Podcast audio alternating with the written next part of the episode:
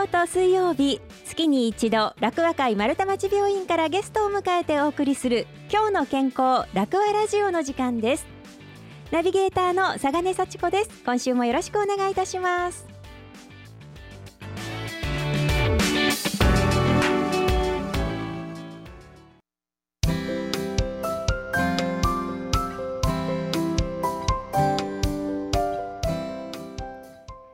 あ今日も楽和会丸太町病院にお電話がつながっております。今日お話を伺うのは楽和会丸太町病院リハビリテーション部係長の木村武弘さんです。木村さんこんにちは。こんにちは。今日はよろしくお願いいたします。よろしくお願いします。木村さんはリハビリテーション部の係長さんということなんですがの今日お話を伺うのはあの楽和会丸太町病院では訪問リハビリテーションというのがあると伺ったんですがはい。こちらについて今日はどうぞお聞かせください。よろしくお願いいたします。はいこちらこそよろしくお願いします。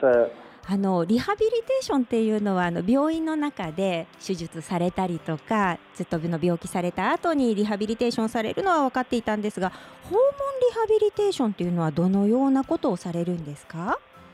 はい、えーと、訪問リハビリテーションっていうのは、まあ、退院された後にですね、えー、実際に私たちのスタッフがご自宅に、えー、訪問させていただいて、えー、生活の場、ご自宅でリハビリテーションを展開するというサービスになっておりますへあのご自宅でリハビリテーション、実際にどのようなことをされるんですか？えーと、実際にはまあ入院中にしっかりリハビリテーションをされた続きの継続という形で、まあ、具体的には、えーと、ご自分の足で歩きたいというご希望の方は、えー、歩く練習をしますし、まあ、骨折等で、えーと、手術された方、えー、足の関節がちょっと曲がりにくい腕の関節が曲がりにくいという方に関しては、えー、関節の可動域運動という形で、しっかり関節を曲げるような訓練をしますしあとはしっかり力をつけたいという方は、えーと、筋力の増強訓練ですね、一緒に体操をしたりという形で展開しております。そうなんですねでもご自宅でそういうあの運動ができるっていうのはいいですよね。そうですね、はい、なんかあの私のイメージだと病院の中だとそのリハビリテーションされているところっていろんなこう用具だったりとか器具があるようなイメージなんですがあのご自宅だとそういうのは揃ってないですよね？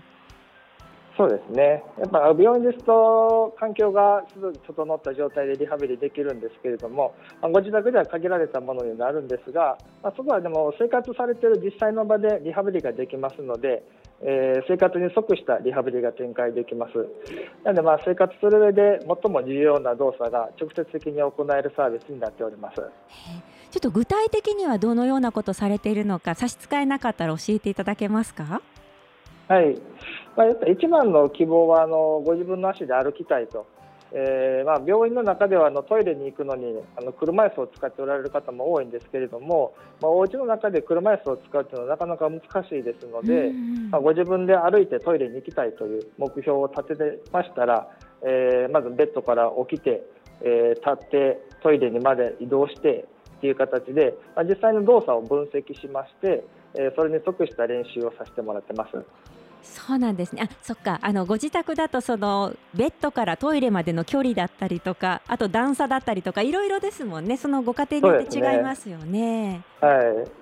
それぞれそこは個別であのその都度評価させていただいて、まあ、その人にとって何が必要かっていうのを見極めが大事になってきますね。うんじゃあそれに即したこう運動とかこうリハビリテーションをしていただけるということなんですね。そうですね。あでも安心ですね患者さんもねやっぱりそうだとねなんかこう病院で練習したけどうちではどうしたらいいのかなっていう方にはいいかもしれないですね。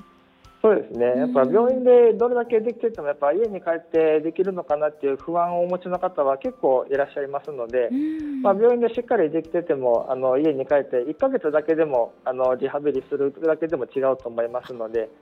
なるほどあずっとじゃなくてもちょっとその期間を定めてみたいなことですかね。そうですね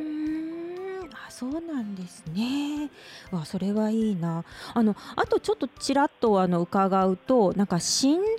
ハビリっていうのがあるっていうふうにも伺ったんですが、これ心臓のリハビリっていうのはどういうことをするんですか？はい。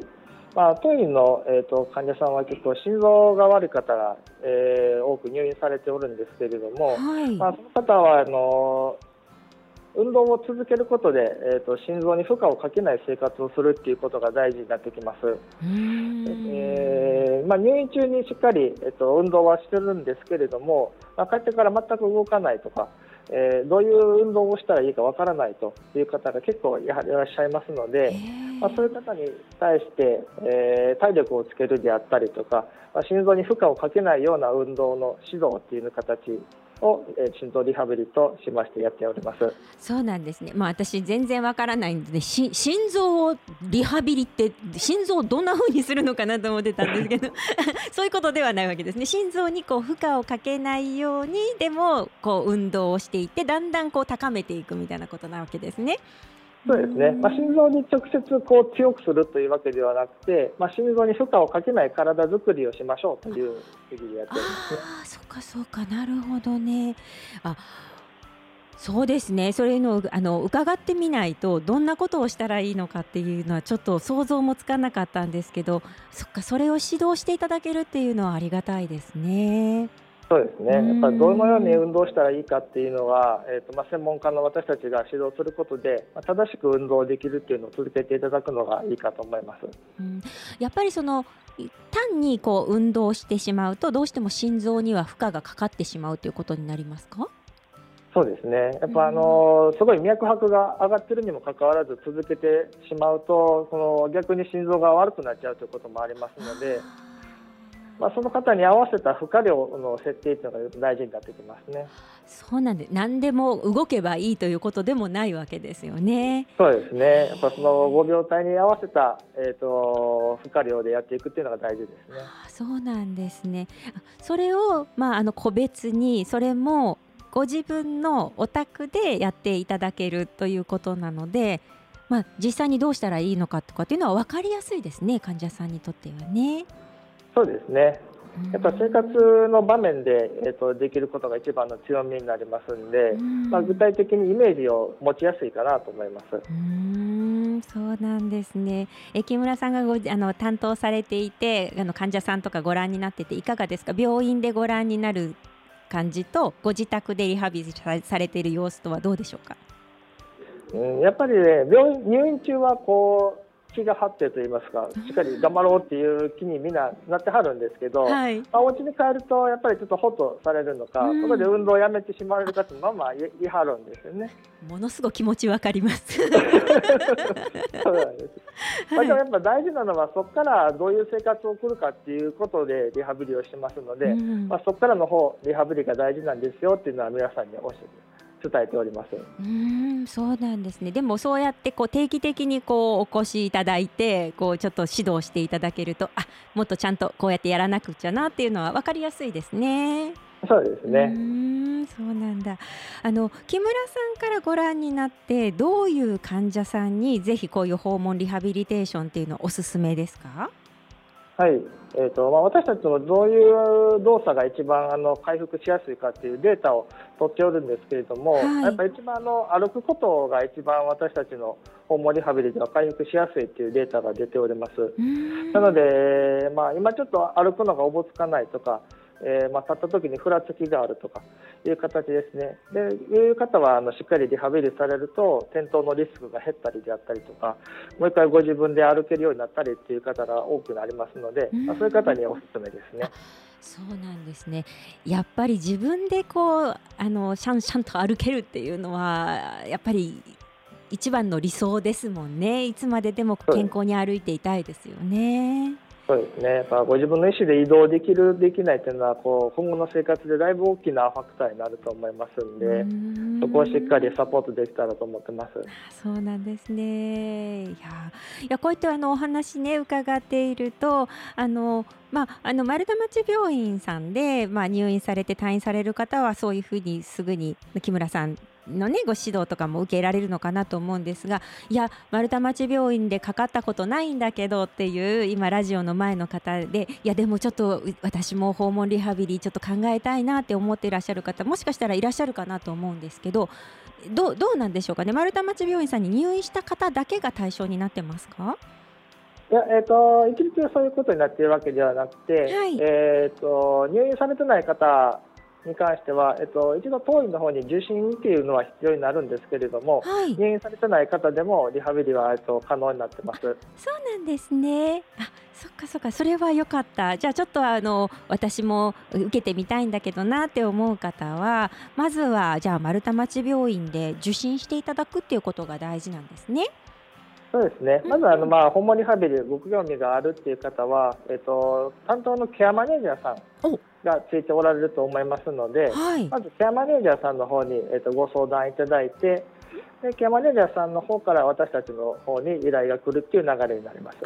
そうなんですね。そっか。まずそっかケアマネージャーさんですね。ほうほうほうじゃああのご自身のあの担当のケアマネージャーさんにちょっとこんなこと考えてるんだけどどうだろう？みたいなことを相談していただくということですね。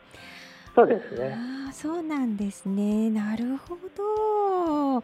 いやなんかあのこうやってお話を伺っているとケアマネージャーさんとかあとは病院ですとかあのやっぱり連携が大事なんですね。そうですね今はもう一つの病院だけではこう賄えるような時代じゃないですので、まあ、その患者さんを中心にこう多職種が関わるっていうチーム医療ですね。が大事になってきます。はい、いつもあのね丸太町病院の皆さんにお話を伺っているとチームでとかみんな誰もが分かるようになっているのでみたいなお話をいただくんですけどそうなんですねだからそのチームでみんな頑張っていくもちろん患者さんも頑張っていこうっていう気持ちが一番大事なんでしょうけどね。そうですね。あ、そうなんだ。なるほど。いや、よくわかりました。ありがとうございます。いや、でも、あの、こういったそのリハビリテーションが、あの、訪問のリハビリテーションがあるっていうのを、ちょっとこう。あの知っていただけるだけでもねだいぶ安心された方とかもあるでしょうしちょっと希望をね持たれた方もあるんじゃないかなというふうに思います。はい、いやありがとうございます。じゃあぜひあのケアマネージャーさんに相談してはい、丸太町病院を受診していただいてですねはい、リハビリテーション、はい、受けていただけたらと思います。いや、ありがとうございます。また、あの、きっとご自宅で待っていらっしゃる患者さんがたくさんいらっしゃると思うので、木村さん、よろしくお願いいたします。はい、こちらこそよろしくお願いします。今日お話聞かせていただきましたのは、楽和会丸太町病院リハビリテーション部係長の木村武弘さんでした。木村さん、どうもありがとうございました。ありがとうございました。